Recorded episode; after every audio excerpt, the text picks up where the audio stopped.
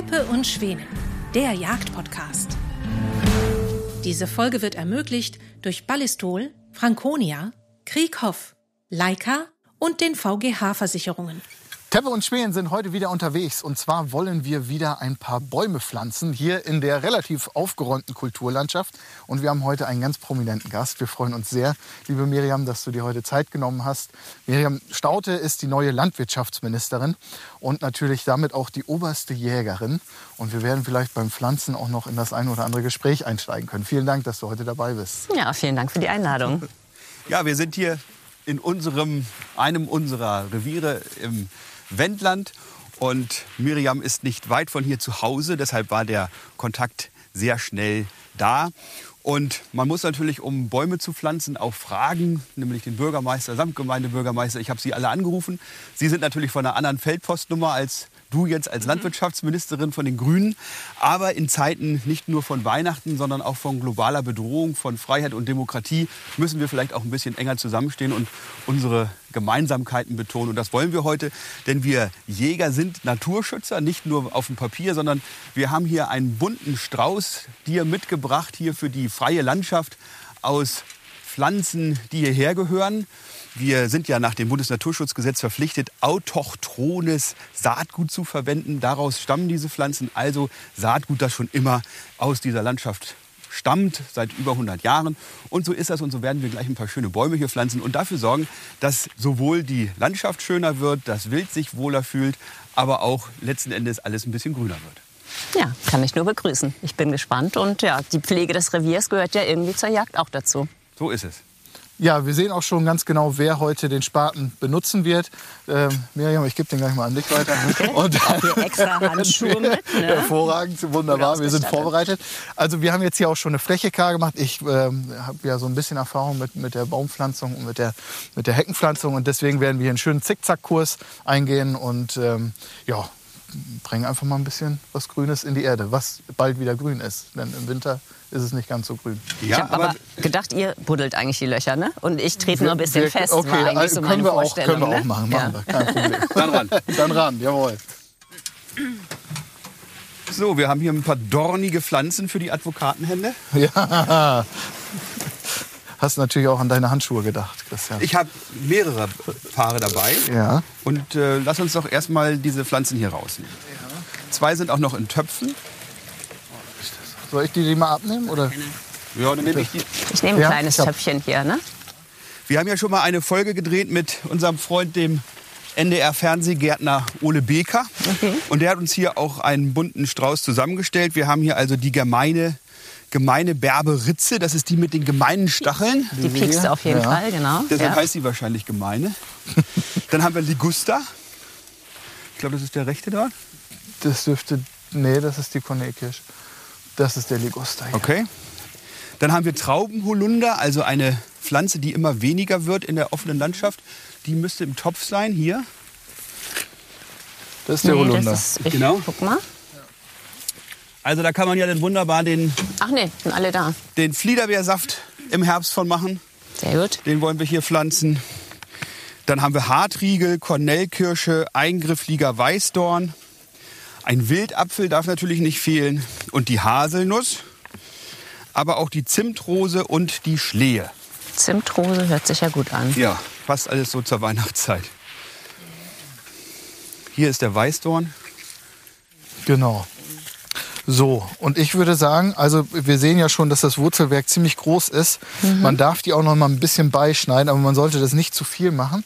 Deswegen heißt es, wir müssen auf jeden Fall die Löcher groß genug machen.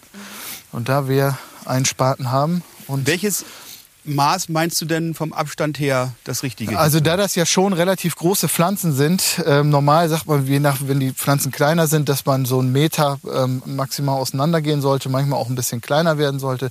Ähm, aber bei diesen Pflanzen können wir ruhig auf einen Meter, Meter 50 hochgehen, dass wir wirklich einen schönen dichten Streifen hier haben, der den wildlebenden Tieren hier natürlich dient, aber auch, ähm, du hast es vorhin schon erwähnt, bisschen Schattenwurf, natürlich nicht auf das Feld, sondern in die entgegengesetzte Richtung. Also es ist alles wieder hervorragend geplant, Christian. Ja, die Akzeptanz der Landwirte bekommt man dann, wenn man nicht Schatten auf deren Felder macht, sondern eben Schatten hier auf die Asphaltfläche. Das ist dann natürlich auch wieder fürs Klima besser, erwärmt sich nicht so sehr. Und insofern schlagen wir da gleich ganz viele Fliegen mit einer Klappe. Sehr gut. Wollen wir denn direkt anschließen an bestehendes Gehölz oder wollen wir das sozusagen isoliert haben? Wie ist das im Verbund, Biotopverbund besser? Also ich würde schon ein bisschen Platz zu den nächsten Bewuchs lassen, weil die Pflanzen, die hier stehen, natürlich auch in erster Linie viel Sonne jetzt erstmal brauchen, um vernünftig anwachsen zu können. Und ähm, das ist ja jetzt keine Entfernung. Wir haben hier also keine Biotopverinselung, sondern nur eine Biotoperweiterung zu dem nächsten Streifen, sodass wir hier eben dann im nächsten Jahr wahrscheinlich dann wieder in einem Abstand von 50 oder 100 Metern zu diesem Streifen wieder einen Hegebusch pflanzen können. Und so haben wir dann eine Biotopvernetzung. Miriam, es gibt ja auf kommunaler Ebene häufig Fördermittel für solche mhm. Maßnahmen. Wie wirst du das künftig als Landwirtschaftsministerin handhaben? Wird sowas auch weiter gefördert für auch Jäger oder für Gemeinden, für Vereine. Wir machen das bei uns beispielsweise ja auch mit der Jagdgenossenschaft und bekommen dann 90 Prozent Zuschuss mhm. von unserer Stiftung, also von der Umweltstiftung des Landkreises. Gibt es da von euch auch ähm, Absichten, so etwas vielleicht auch landesweit zu organisieren? Also ganz grundsätzlich ist das auf jeden Fall äh, förderwürdig. Ähm, ich habe im Moment den Eindruck, dass es oft auch Fördertöpfe gibt, die gar nicht so bekannt sind und äh, nicht ausgeschöpft werden. Also bei uns im Landkreis äh, schlummert, glaube ich, fast eine Million äh, für solche Projekte. Also wer eine Fläche kennt oder sagt, hier in Absprache mit der Gemeinde wollen wir gerne äh, was pflanzen, ähm, findet, glaube ich, im Moment auf jeden Fall äh, Fördertöpfe. Aber ähm, wir wollen ja insgesamt, dass für den niedersächsischen Weg äh, die Biotopvernetzung noch absolut ausgebaut wird. Das ist ja eines der Ziele und deswegen ähm, denke ich, dass weiterhin solche Fördertöpfe auch des Landes bereitstehen sollen. Also hier haben wir ja auch blühende Pflanzen. Da wird dann ja auch immer so jetzt von Bienenweide gesprochen und solchen Dingen. Ich wundere mich dann immer, wenn es im Winter einmal alles kahl geschlagen wird. So Bäume, die bleiben dann ja auch über den Winter stehen und können dann auch Schutz und Deckung bieten, eben ja für kleines Getier, aber eben auch für uns Jäger interessant. Wie werdet ihr denn künftig mit diesem Thema Niederwild, Hege, aber auch Niederwildbejagung umgehen? Also ähm, ich glaube, das Wichtige ist tatsächlich, dass äh, eben die Lebensräume ähm, geschaffen werden. Ähm, wir haben ja sozusagen einen Passus im Koalitionsvertrag, ne, das ganze Thema äh, jagdbare Arten ne, soll mal überprüft werden, aber ähm, das ist also jetzt noch nicht sonderlich irgendwie konkret. Und ähm, die Niederwildjagd, ne, also da gibt es jetzt keine Pläne, die ähm, erstmal großartig einzuschränken, aber wir wissen auch, der Feldhase ist jetzt nicht überall irgendwie ähm, super vertreten. Und äh, deswegen glaube ich, dass tatsächlich ein gutes Monitoring äh, immer wichtig ist. Und Rebhuhn, äh, ja klar, da ist ja auch immer die große Diskussion. Ne? Ähm, solange es jagdbar ist, wird vielleicht auch ein bisschen mehr für die Hege gemacht. Ähm, aber die Bestände sind jetzt ja trotzdem auch nicht so, dass man sagen kann, Gut, wenn man ein Rebhuhn sieht, dann sollte man es auch gleich irgendwie vor die Flinte nehmen. Nee, aber es wird ja jetzt auch geschont von den Jägern im Wesentlichen auf freiwilliger Basis. Aber ich glaube, das Thema Nachhaltigkeit, Weitgerechtigkeit, das sind ja alles so ineinander greifende Begrifflichkeiten. Und ich finde es natürlich schön, wenn du sagst, das steht jetzt nicht sofort auf der Agenda, da weitere Dinge zu machen, sondern eben ja miteinander ins Gespräch zu kommen. Bene hat schon das erste Loch gemacht. Ja. Sehr gut. Das ist schon, genau, das könntet ihr dann schon. Ich, ich glaube, das ist eine gute nicht. Arbeitszeit. Ob ich schwitze? Ja. nee, nee, jetzt nicht. noch nicht. Nee, Aber das geht nachher ganz schnell. ja, nee, genau. Ich habe mir gedacht, wir machen das tatsächlich so, dass äh, ich die Löcher buddel. ich kann auch meins buddeln. Ich kann das auch. Das äh, bezweifle ich nicht. Nur äh, ähm, möchte ich nicht, dass du dich verletzt. Nein. Also, ist, äh, genau, ich würde jetzt einfach noch mal ein bisschen weitermachen.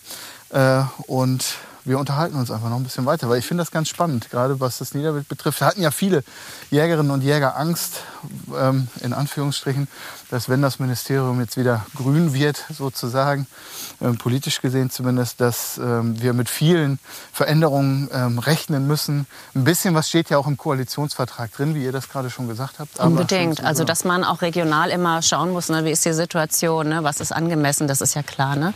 Ich glaube, da, das ist die wesentliche Frage. Ja, dafür ist das Land Niedersachsen ja auch zu vielfältig, ne? vom Harz bis an die Nordsee. Ähm, da einfach zu sagen, so, das ist der eine und der richtige Weg. Viele andere Bereiche brauchen es vielleicht ein bisschen anders geregelt als. Thema Monitoring, ganz aktuelle Entscheidung des Innenministeriums.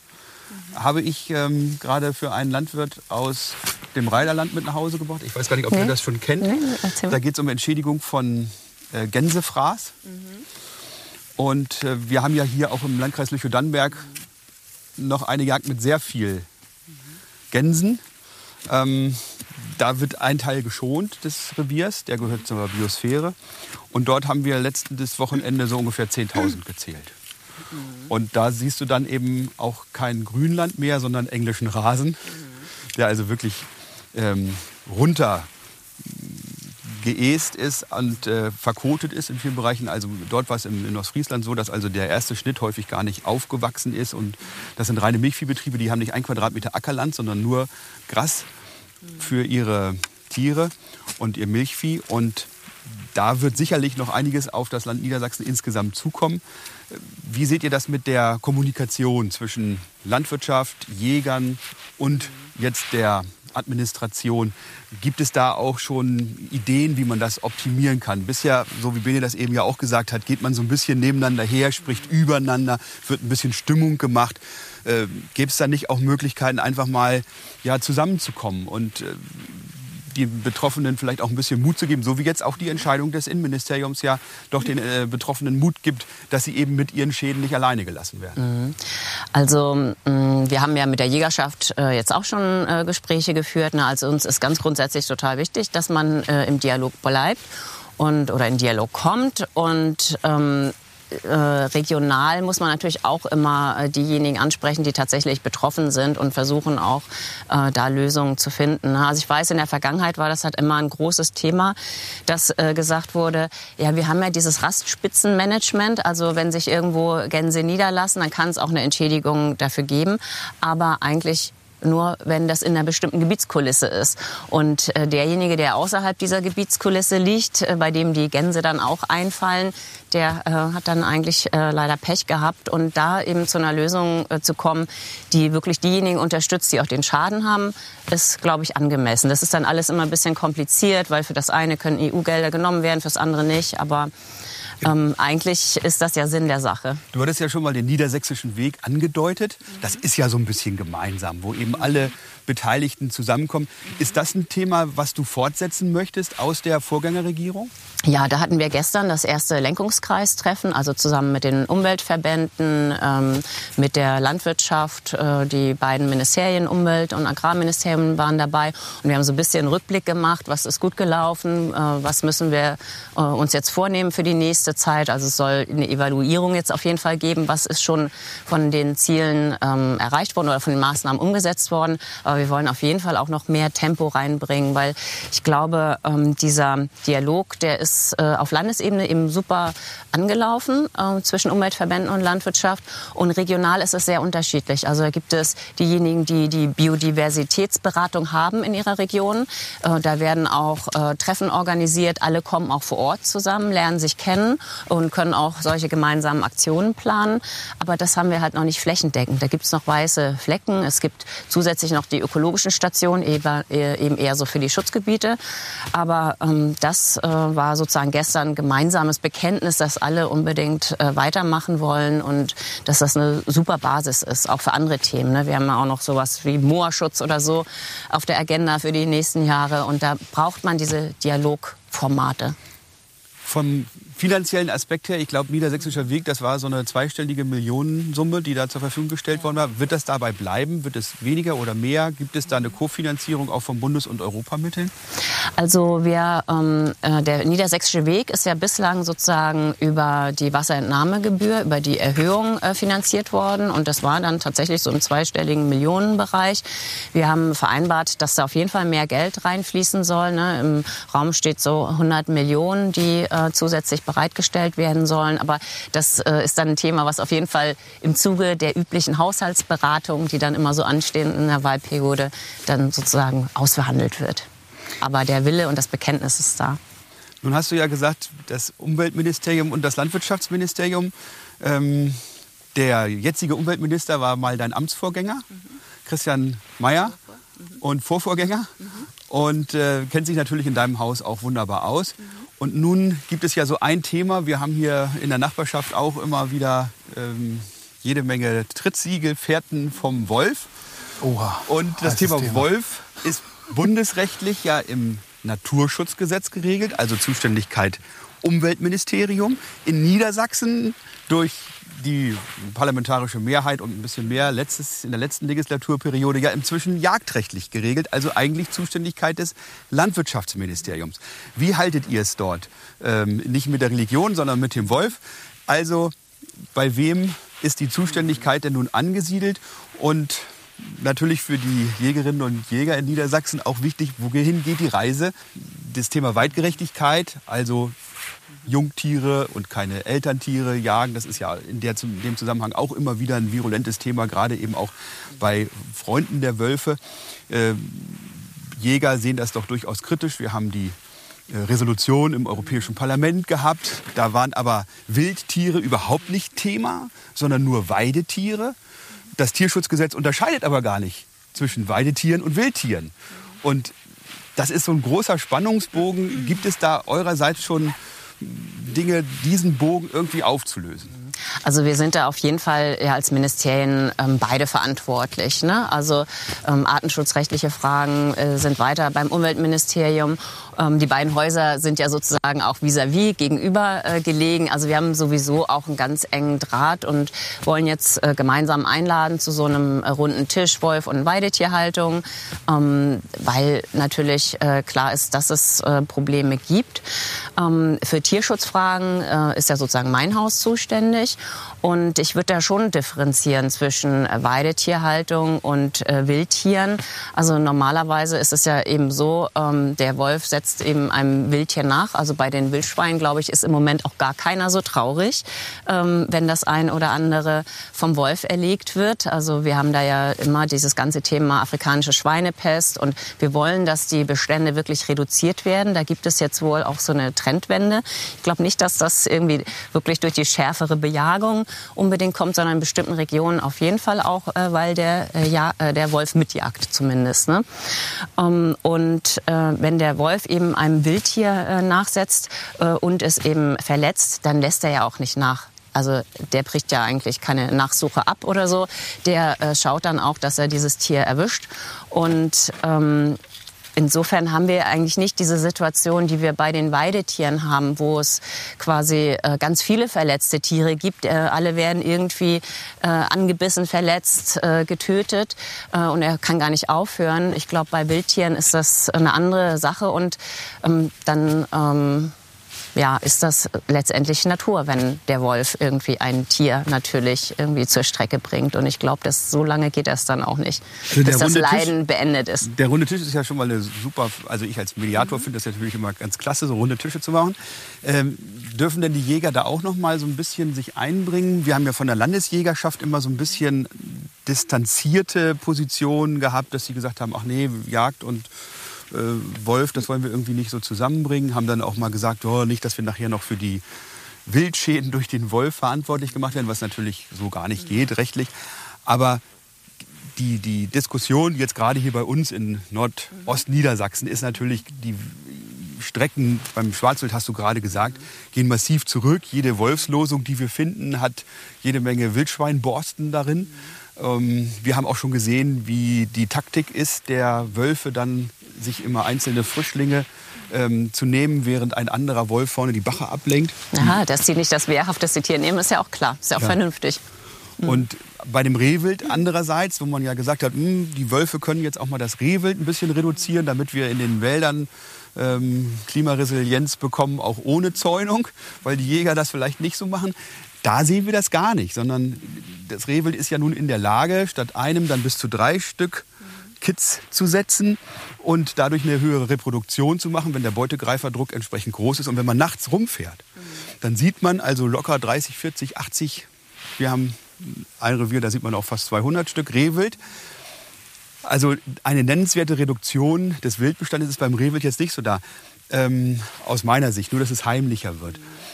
Meinst du nicht, dass man auch gerade beim Thema Wolf so die Jäger so ein bisschen mit auch an so einen runden Tisch platzieren könnte, um eben auch dort gerade in den betroffenen Regionen, du sagst ja vorhin auch Regionalität in Ostfriesland ist das nicht so das Thema, aber bei uns hier in der Lüneburger Heide haben wir die größte Wolfsdichte der ganzen Welt.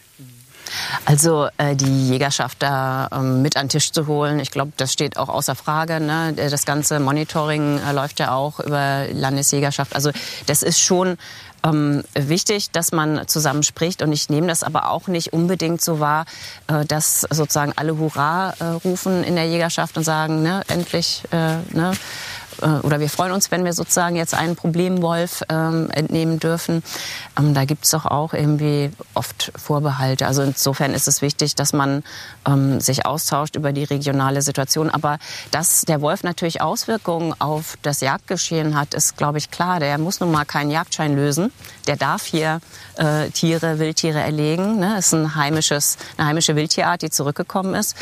Ähm, deswegen also grundsätzlich, dass es Veränderungen gibt, muss man, glaube ich, einfach akzeptieren. Ne? Das muss man definitiv einfach akzeptieren.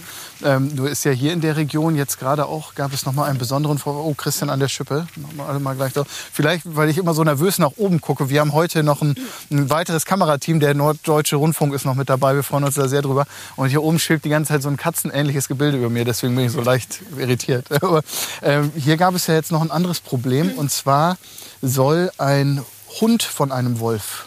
Gefressen worden sein oder getötet, getötet. worden sein. Ja. Mhm. Ähm, ich tue mich immer schwer mit dem Begriff Problemwolf. Also ich finde, äh, Tiere sind erstmal kein Problem. Ähm, natürlich können sie Herausforderungen darstellen. Aber ähm, in der Vergangenheit war es ja doch nicht ganz so einfach, beziehungsweise hat es gefühlt ähm, doch eine Zeit dann gedauert, bis die Abschussgenehmigungen dann erteilt worden waren. Wie muss das in Zukunft laufen? Denn weniger Wölfe werden es ja nicht. Mhm. Also ähm, was jetzt diesen Hund angeht, würde ich jetzt auch nicht automatisch sagen, das ist äh, ein Problemwolf. Ne? Also wir haben die Situation, hat glaube ich keiner beobachtet. Ne? Es ist festgestellt worden, der Hund hatte äh, eben Wolfshaare im Maul. Mhm. Ähm, insofern, also die sind irgendwie aufeinander gestoßen. Ähm, sowas wird sich auch wahrscheinlich nicht hundertprozentig vermeiden lassen. Ähm, wir wissen, dass äh, auch Jagdhunde ähm, bei der Jagd auch oft mhm. zu Schaden kommen. Ähm, oder äh, Hunde sich gegenseitig auch totbeißen. Äh, da gibt es etliche Fälle. Also es gibt halt äh, keine hundertprozentige Sicherheit. Ähm, wenn dann festgestellt worden ist, irgendwo ist wirklich ein Problemwolf, der wiederholt ähm, sozusagen äh, ja, Tiere gerissen hat, äh, ne, wo er nichts zu suchen hatte, also vor allem beide Tiere, dann ist es auch richtig, dass ähm, nach dem Versuch der Vergrämung auch dann wirklich schnell so eine Abschussgenehmigung mhm. kommt und dass auch wirklich Leute da sind, äh, die ihnen dann habhaft werden. Also oft wurden ja Genehmigungen ausgesprochen, aber vom Wolf keine Spur und mhm. auch irgendwie keiner, der vielleicht da ähm, das nötige Know-how hatte, ähm, ihm auf die Pferde zu, auf die Schliche ja. zu kommen.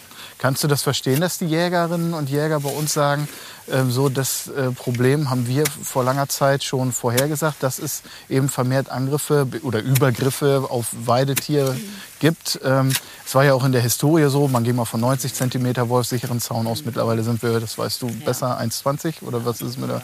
Genau. Ähm, dass die oder viele Jägerinnen und Jäger sagen so, wir wollen diesen Wolf nicht töten. Wir haben Angst davor, dass mit uns dann äh, Ähnliches passiert jetzt nicht in der drastisch, äh, nicht nicht so drastisch ausgedrückt, aber dass diese, Wölf, äh, diese Wolfsschützen dann ähm, Angst um ihr Leib und Leben haben müssen. Weil es das ja in der Vergangenheit nun auch Ja, also ich glaube, die Situation war oft emotional aufgeladen und da gab es äh, Vorwürfe in beide Richtungen. Ne? Mhm. Auch Wolfsberater, die sozusagen als zu weich eingestuft worden sind, mussten sich auch äh, sozusagen äh, verbalen Attacken ausgesetzt sehen. Ich glaube, man muss einfach diese Situation ein bisschen runterkochen emotional und versuchen zu versachlichen. Ja. Ähm, das ist wirklich wichtig. Es äh, haben natürlich auch alle immer gesagt, wir brauchen den wirklich guten Grundschutz durch die Zäunung und durch den Elektrozaun. Also da gibt es einfach auch immer noch äh, Ecken, wo eben klar ist, der Wolf ist eigentlich da und trotzdem ähm, lässt man es ein bisschen drauf ankommen. Und ich habe auch schon Stimmen gehört, die gesagt haben, ja, ne, ich weiß, aber wenn er dann mal hier zuschlägt, dann höre ich halt, dann ist das für mich der Anlass eben aufzuhören. Aber man äh, hat eigentlich eben nicht gesagt, so, wir müssen jetzt ein paar Leute zusammentrommeln um eben die Zäunung zu verbessern oder irgendwo nachtfähig zu machen. Das ist natürlich mit total viel Arbeit äh, verbunden. Also wer mal einen Zaun ähm, gebaut hat, ne, der weiß, dass das äh, wirklich ja. nicht einfach so gemacht ist. Insofern haben wir eigentlich äh, auch immer gesagt, es geht nicht nur um die Materialkosten, es geht auch um die Arbeitskosten, es geht auch darum, dass der Zaun instand gehalten werden muss, wenn dann mal ein Ast drauf fällt und er runtergedrückt ist und so weiter. Also das ist mit einem enormen äh, Mehraufwand verbunden. Ne? Also ja. insofern ähm, ja. Und die wirst du bzw. dein Haus aber in Zukunft auch noch weiter unterstützen? Ich, ich äh, finde das auf jeden Fall richtig, dass äh, wirklich mhm. ähm, da alles bezahlt wird und dass wir auch ähm, eine Struktur schaffen, sozusagen vielleicht mit so einer schnellen ähm, äh, Unterstützungstruppe, ich will jetzt nicht mhm. sagen Taskforce oder so, das ist so ja. abgenutzt, ne? aber dass äh, ein Tierhalter, der betroffen ist, irgendwo anrufen kann und sagen kann, ich hatte hier einen Riss, äh, ich muss mich jetzt um die toten und die verletzten Tiere kümmern, kann bitte jemand sofort kommen und mich unterstützen mhm. bei den äh, verletzten Tieren aber auch eben, um sozusagen das Gelände sicherer zu machen, weil wir ja oft die Situation haben, dass der Wolf dann sagt, ja, da habe ich doch irgendwie ein Tier verletzt, da komme ich morgen Abend nochmal. Mhm. Äh, und dann setzt wirklich ein Lerneffekt ein. Ne? Ja. Aber wenn sofort äh, klar ist, hier geht es nicht weiter, hier setzt auch eine Vergrämung ein, ähm, dann kann man vielleicht dieses Erlernen des Verhaltens ja. abbremsen zumindest. Ne? Ja. Aber du sagst auch, es ist einfach von Anfang an viel zu emotional gewesen, diese ganze Debatte. Ne? Ja, finde ich schon. Also, also es tut ja auch keinem gut, weder den Weidehalter, äh, Weidetierhalter noch ja, den Jägern noch den Wölfen. Ja, also. in gewisser Weise kann man die Emotionalität ja verstehen. Ne? Manche Leute haben ja auch schon Angst vom Hund. Also dass man dann Angst hat, äh, dass wenn man hört, da ist ein Wolf äh, im Revier oder in der Gegend, ne? muss man nachvollziehen können. Und auf der anderen Seite auch diejenigen, die sagen, Mensch, es steht um unseren Artenschutz eh so schlecht. Und äh, das ist so ein Zeichen, dass die Natur auch irgendwie sozusagen Heilungskräfte hat, eine Wildtierart sich wieder selber ansiedelt. Mhm. Das ist eben von beiden Seiten nach nachvollziehbar, auch mit Emotionen belegt. Aber man muss sich das, glaube ich, ein bisschen bewusst machen und dann versuchen, ähm, ja, die Situation so zu klären, dass wir auf jeden Fall den Bestand äh, natürlich erhalten. Es, also ich höre eigentlich kaum jemanden, der sagt, der Wolf muss ausgerottet werden oder so. Ähm, also ich glaube, die große Mehrheit sagt, wir brauchen einen guten Bestand, aber wenn es Probleme gibt, muss halt auch wirklich eingegriffen werden. Ja. Thema Artenschutz. Wollen wir nicht einmal ja, auch mal ein bisschen ein, pflanzen? Ein Bäumchen so mal also ich ein hier schon ein, ein, ein, es ist, ähm, Das ist toll. Dein ja, Loch super. ist wirklich hervorragend. Aber vielleicht können wir auch Der so Boden beim Pflanzen uns einfach ein bisschen weiter. So ab 15 Zentimeter. So tief bist du wahrscheinlich gar nicht reingekommen. Ja, mit deiner Maßeinschätzung ist ja sowieso immer so ein Ding. Ja, nee, aber das ist schön. Wir müssen hier vor allen Dingen die Sohle auch noch so ein bisschen Hab auflockern. Schon ein bisschen ja. aufgelockert, damit die Wurzel Ganz genau. Wunderbar. Ich mache das nicht ja, zum ersten Mal. Nehmen wir. Ja. Aber ich kann noch ein Loch machen. Ja, mach doch noch ein Loch.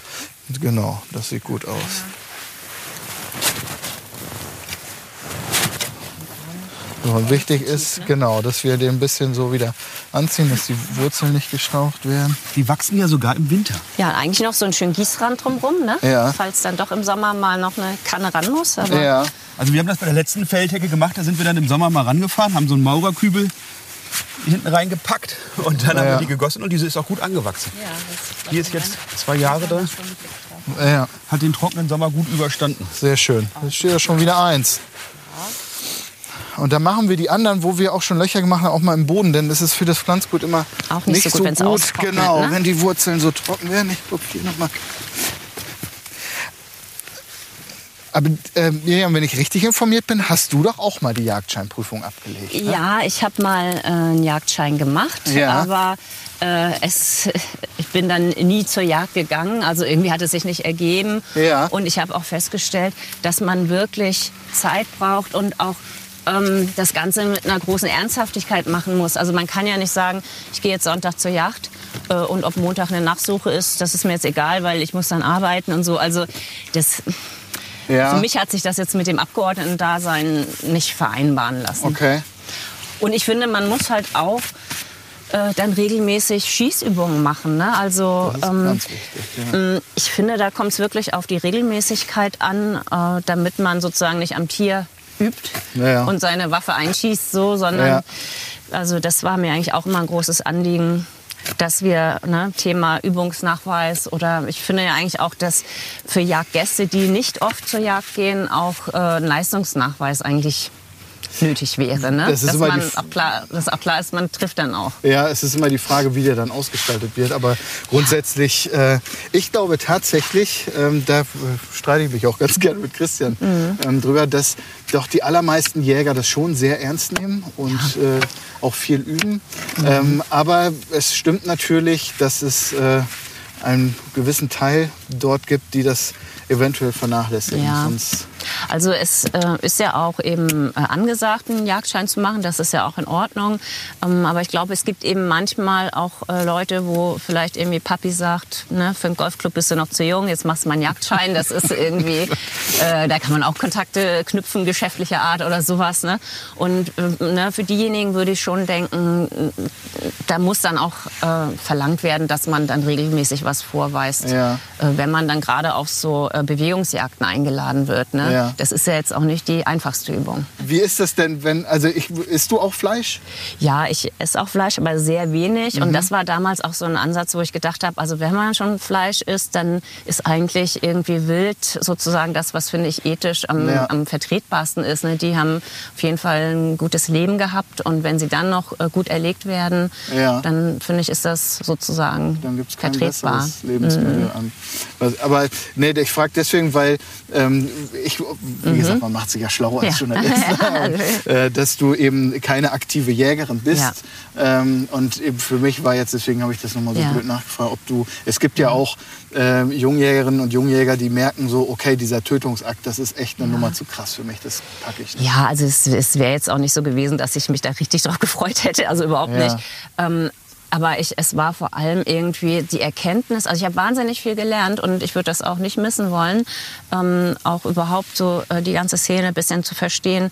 Aber ähm, dass ich das jetzt wirklich selber machen muss, äh, weiß ich nicht, sehe ich nicht. Also, Mhm. Ja. Ja, das, spannend. also ich ja. finde, das müssen die machen, die ähm, ja auch Zeit und ähm, Engagement haben und die sich eben auch um Revier kümmern können. Ne? Also ich irgendwie, eigentlich gehört das auch dazu. Klar, man kann auch immer einen Begehungsschein bekommen, so, ne? aber ähm, so eine gewisse Verantwortung für den Lebensraum.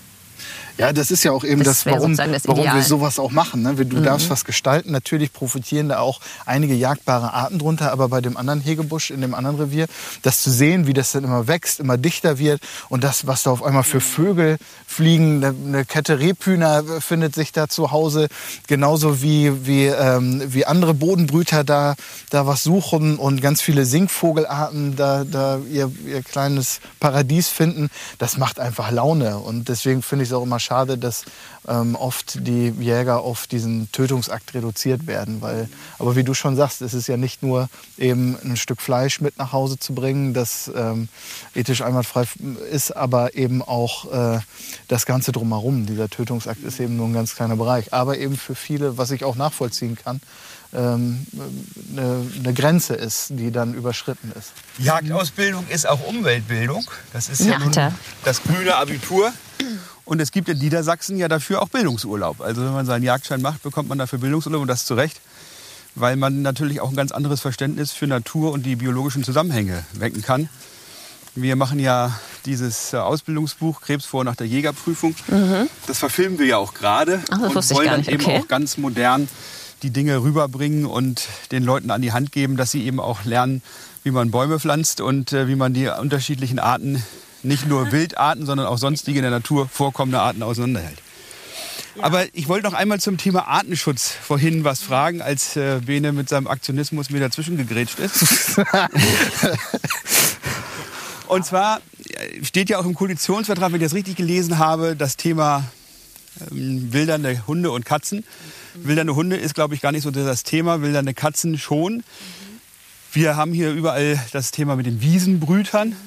Und wenn wir Jäger dann sehen, dass so mh, die Hauskatzen von eben den Tierliebhabern, man kennt ja diesen Begriff des Animal Hoardings, wo dann also manchmal in Haushalten 50 oder 80 Katzen gehalten werden. Und Die kommen dann, aber meistens gar nicht raus. die dann aber manchmal rauskommen oder andere, sie dann auch wildernde Katzen anfüttern oder wild gewordene Katzen anfüttern. Und die dann aber teilweise auch nur aus Spieltrieb heraus sich dann nicht nur Mäuse und Ratten suchen, sondern eben auch Nestlinge oder eben auch ähm, ja, ähm, Wiesenbrüter oder ja eben Junghasen mit nach Hause nehmen. Und das ist dann ja so der Punkt, wo wir auch in Niedersachsen zurzeit mit der 300 Meter Abstandsgrenze sehr behutsam umgehen als Jäger. Das wollt ihr beleuchten und vielleicht auch anfassen. Steht das nicht im Widerspruch zum Thema Artenschutz, wenn man das Thema anfasst? Mhm. Also es stimmt, wir wollen äh, den Abschuss von Hunden und Katzen sozusagen untersagen. Ähm, aber gerade bei den Katzen äh, ist ganz klar die Vereinbarung, ähm, dass wir ähm, eben erst eine landesweite Katzenkastrationsverordnung einführen. Und ich glaube, das äh, bringt dann tatsächlich etwas Beruhigung in die Situation, gerade eben beim Thema Animal Hoarding zum Beispiel. Also äh, dass eben äh, vorgeschrieben geschrieben wird, dass Freigängerkatzen grundsätzlich äh, kastriert werden müssen, ähm, damit sie sich einfach nicht äh, so stark vermehren. Da kann es dann immer Ausnahmen geben. Ne? Also wenn jemand sagt, ja, aber unsere Katze soll noch mal Junge kriegen und wir haben hier auch Abnehmer und so weiter, dann meldet man das eben, ähm, gibt das an und dann ist das auch in Ordnung. Aber grundsätzlich äh, glaube ich, dass man mit sowas der Frage, haben wir zu viele so halbwilde Katzen eher gerecht wird als durch den Abschuss. Und ich habe auch nicht den Eindruck, dass Jäger irgendwie so wirklich gerne irgendwie Haustiere abschießen. Nein, das macht man natürlich nicht. Aber Paragraph 1 des Bundesnaturschutzgesetzes verpflichtet uns Jäger natürlich auch zur Hege. Und Hege ist wenn eben, sie wildert, ne? eben auch, wenn sie wildert. Ne, wenn sie die Maus fängt, dann hat sie noch nicht dann gewildert. hat sie nicht Dem ist gewildert, weil Wild. genau die Maus unterliegt nicht dem Jagdrecht. Ähm, aber Kritiker und äh, kritische Biologen sagen, Hauskatzen entnehmen also Millionen von Singvögeln der Natur jedes Jahr.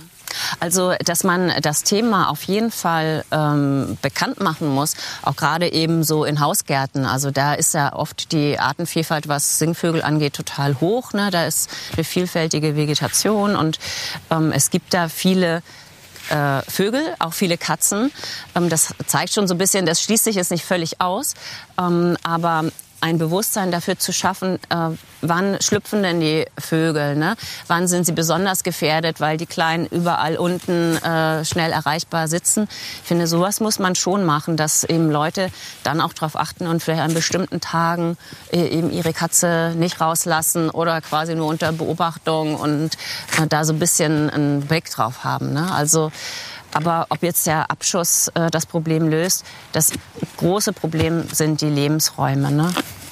Der Katzen oder der, Der Wiesenbrüter, ne? Auf jeden Fall. Ja, aber da sagen doch zum Beispiel viele Katzenhalter, das ist Tierquälerei, wenn meine Katze zum Beispiel den ganzen Tag im Haus bleiben muss. Ja, also grundsätzlich ist es schon gut, äh, wenn eine Katze rausgeht. Aber eben, ne, es sind ja oft dann, ähm, wir sehen das bei uns ja auch, ne, wir haben unsere Nistkästen und so im Blick im Garten. Und wenn wir merken, die, jetzt ist die Zeit, wo die äh, ausfliegen, dann achten wir da schon drauf, ne, wo eigentlich die Katze gerade ist. Und Gut, also von den Jägern wird ja nun viel verlangt, dass sie alles wissen und alles beachten. Wie sorgt man dann aber dafür, dass auch die Katzenhalter Ja. genau so ihren Beitrag zur, zum Artenschutz und zur Biodiversität leisten? Ja, also ich glaube, äh, dass grundsätzlich eigentlich beim Thema Tierhaltung mh, die ein bisschen mehr über die Sachkunde geredet werden muss. Ne? Was braucht eigentlich äh, so ein Tier? Was ist artgerecht? Wie alt wird das eigentlich überhaupt? Äh, was für Kosten verursacht das und so? Ähm, wir wollen jetzt äh, einen ähm, Sachkundenachweis zumindest mal für die exotischen Tier Arten einführen, weil das ja auch, ne, da gibt es sehr viele Spontankäufe auf irgendeiner Tiermesse, irgendeine kleine äh, Schlange für einen Euro ist schnell mitgenommen, aber irgendwie wie groß sie wird und dass sie wärmeliebend ist und dass bei steigenden Energiekosten das gar nicht so ohne ist, irgendwo ein Terrarium zu beheizen, ähm, das wissen einfach viele Leute nicht. Und ähm, wenn wir dann erstmal über diese Tiere sozusagen ähm, ein Bewusstsein dafür schaffen, dass man das ein oder andere wissen sollte, bevor man sich ein Tier anschafft, wäre schon mal gut. Also, Also es gibt ja bei, Entschuldige, darf ich, und heute unterbreche ich dich ständig. Das tut mir furchtbar leid, Christian. Aber du, sonst vergesse ich das wieder. Nee, Wer den Spaten hat, darf reden, Aber ich ne? mache es wieder gut. ähm, jetzt, jetzt bin ich raus. Nein, es gibt doch zum Beispiel in Niedersachsen jetzt ja den Sachkundenachweis für Hundehalter. Ja. Kann man das nicht für... Und dann auch noch gleich eine Katzensteuer. Also ja, jetzt fangen wir erstmal mit diesem Exoten-Sachkundenachweis an, ne? wenn dann aus der Jägerschaft kommt. Ne? Das müssen wir ausweiten. Ne? Aber ähm, wir ne, haben natürlich mit unserem Koalitionspartner bestimmte Dinge vereinbart und da steht jetzt sowas nicht drin. Ne? Aber ich glaube, durch Öffentlichkeitsarbeit kann man das schon nach vorne bringen. Und das Thema Katzenkastration wird ja dazu führen, äh, dass eben medial sozusagen darüber geredet wird, warum wird das jetzt eigentlich überhaupt gemacht und was ist der Hintergrund. Also ich denke mal schon, dass wir da bisschen. Ja, es ist also die Registrierungs- die und die Kastrationspflicht. Ne? Genau, also man muss dann natürlich das Tier auch äh, vorher äh, registrieren, sonst ja. hat man irgendwo eine Katze und weiß nicht irgendwie, wo ja. die hingehört. Und wenn dann eben so eine Katze aufgefunden wird, dann kann die auch kastriert werden. Mhm. Wir haben jetzt so die Randbereiche der Jagd beleuchtet. Mhm. Kommen wir jetzt mal zu dem, was die Jäger hauptsächlich bejagen. Mhm. Wildschweine, Rehe, mhm. und anderes Wild, das wir uns gerne auch auf den Teller legen. Mhm. Habt ihr da Änderungen vorgesehen in den nächsten fünf Jahren der Legislaturperiode, deiner Amtsperiode als Landwirtschafts- und damit Jagdministerin? Wollt ihr dort etwas zu dem Status quo verändern, worauf sich die Jäger einstellen müssen? Also ähm, wir haben diesen, ähm, es taucht ja der Begriff auch Verbissgutachten auf äh, im Koalitionsvertrag. Wir wollen schon, dass ein bisschen stärker darauf geachtet wird, wie sind die Wildbestände eigentlich, was sind angepasste Wildbestände. Da geht es eben nicht darum, irgendwie ist jetzt ein Bäumchen abgeknabbert worden, ne, sondern wenn dann um die Frage, ist sozusagen der, die Pflanzung gar nicht möglich, äh, wenn wir nicht äh, stärker bejagen. Aber grundsätzlich äh, ist sozusagen die Aussage Wild und Wald soll beides möglich sein. Aber ich glaube, man muss eben schon ein Augenmerk darauf haben, wo auch ähm, äh, ja, wo auch Dinge äh, falsch gemacht werden. Also wenn ne, aus einer Kirrung in Wirklichkeit eine Fütterung wird und äh, man einfach bewusst hohe Wildbestände ähm, sich heranzieht im Revier äh, und es einem egal ist, was für Auswirkungen das sozusagen auf äh, den Wald hat und die Forst, dann ist das halt nicht in Ordnung. Ne? Dann muss da auch irgendwie konsequenter vorgegangen werden. Ne? Das betrifft natürlich überhaupt nicht alle, aber ich finde, man muss schon irgendwie diejenigen ähm, auch dazu bringen, äh, die eben sich nicht korrekt verhalten, doch mal äh, nachzuschauen, was eigentlich zulässig ist. Gut, ich betone ja immer wieder, dass es keine rechtstreueren Menschen in unserem Land gibt als die Jägerinnen und Jäger. Die werden nämlich immer auf ihre Zuverlässigkeit und Geeignetheit überprüft und auch hinsichtlich des Naturwissens ja staatlich geprüft durch die Jagdbehörden. Und du hast so ein bisschen immer die Spitzen dargestellt. Vorhin waren es so die Golfspieler, die lieber auf Jagd gehen. Jetzt sind so die ähm, Jäger, die eben große Futterberge in den Wald fahren, um dann möglichst viel Wild zu haben. Ich glaube, vielleicht können wir auch so ein bisschen das Verständnis äh, auf eurer Seite wecken, dass das wirklich nur eine ganz kurze Spitze an Ausschlag ist, wirklich ganz minimale Einzelfälle, die im Promillbereich unterwegs sind. Ich glaube nicht, dass das wirklich die, die Masse oder Menge der Jägerinnen und Jäger betrifft, sondern dass viele einfach dieses, diese Liebe zur Natur ausleben und mit der nachhaltigen Ernährung und sich dem kümmern ums Revier und gerne draußen sind. Und mir wäre eben auch wichtig zu transportieren, dass die Jäger eben nicht die SUV-Fahrer sind, die sonst äh, den Golfspielen zu langweilig geworden ist und äh, die nur Bock drauf haben, möglichst viel Wild einfach vor die Büchse zu bekommen, um es in Tod zu schießen. Und vielleicht schaffen wir es auf diese Weise ja auch gemeinsam mehr Verständnis füreinander und dann im Wohle der Natur und im Wohle auch des Wildes zu wecken. Also auch insofern unser Fall. Angebot an äh, nicht dich als Jagdscheininhaberin, sondern du hast ja in deiner Fraktion auch sicherlich viele, die mit Jagd jetzt nicht so viel Berührung haben. Auch da unser Angebot mal, äh, die mal mitzunehmen ins Revier, vielleicht mal einen Reviergang zu machen, mal mitzunehmen auf einen Ansitz, um eben auch zu zeigen, wie wunderbar das ist. Wir können auch mal gemeinsam ein Stück Wild kochen oder braten und vielleicht den einen oder anderen Veganer dann auch überzeugen, dass auch nachhaltiges ja, Fleisch äh, wunderbar schmeckt und dass man das auch mit gutem Gewissen essen kann. Vielleicht schaffen wir es so, dieses Miteinander, von dem wir ja vorhin schon mal gesprochen haben, auch in die andere Richtung noch auszudehnen. Ja, das äh, sehr gerne. Ähm, wir haben, also ich habe ja vorhin wirklich auch betont, die Mehrheit der Jägerinnen und Jäger ne, sind ähm, in ihrem Revier auch verpflichtet und für die ist das ein großes Anliegen, Naturschutz zu betreiben.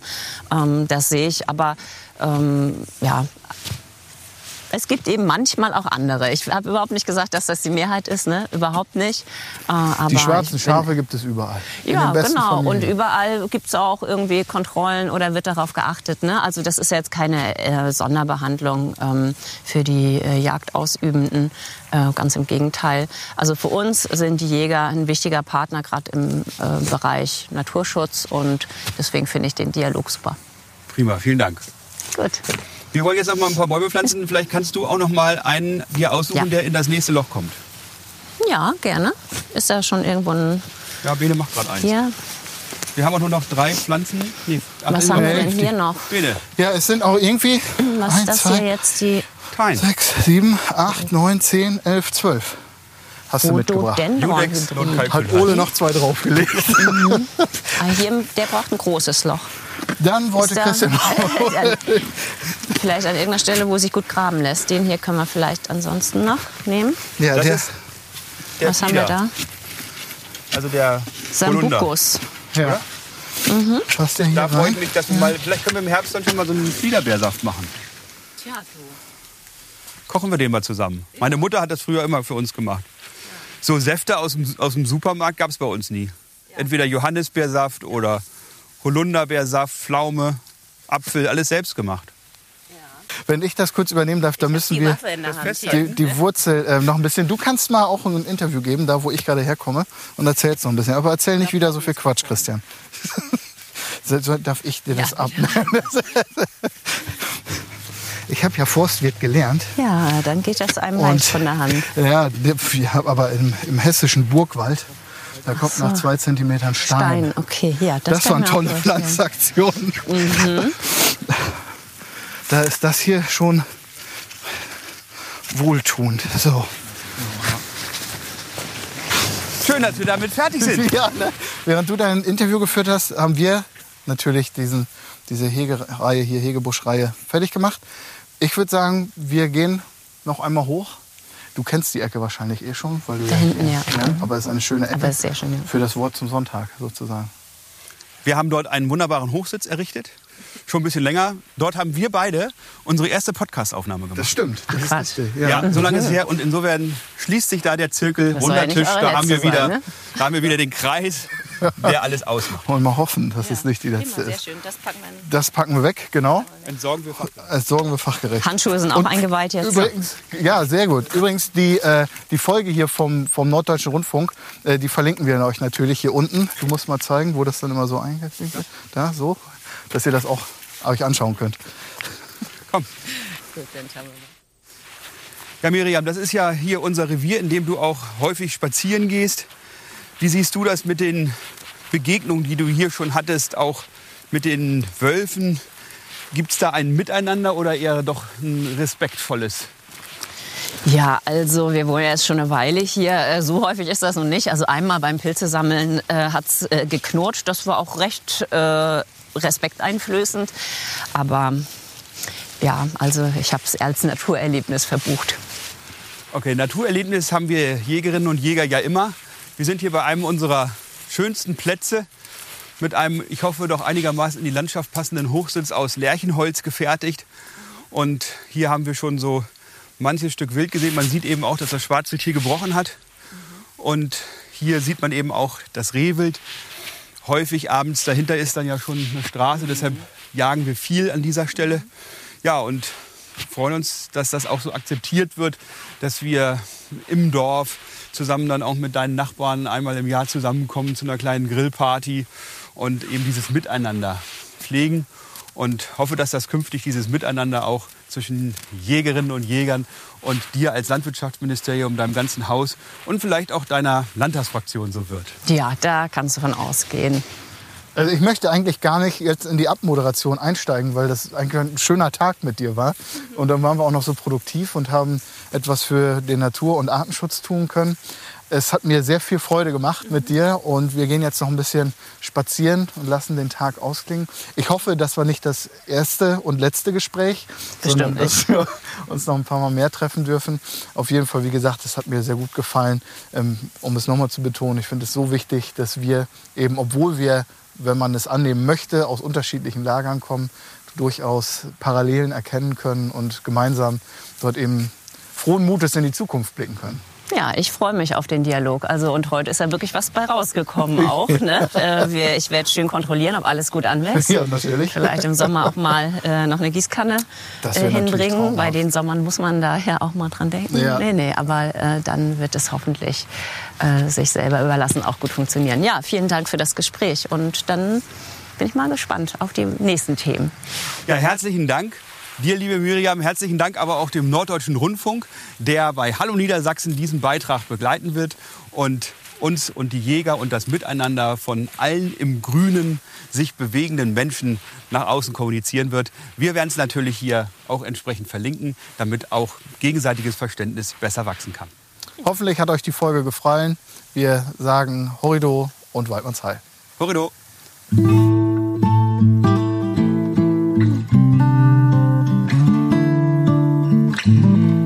Vielen Dank fürs Zuhören. Diese Folge wurde ermöglicht durch Ballistol, Franconia, Krieghoff, Leica und den VGH Versicherungen.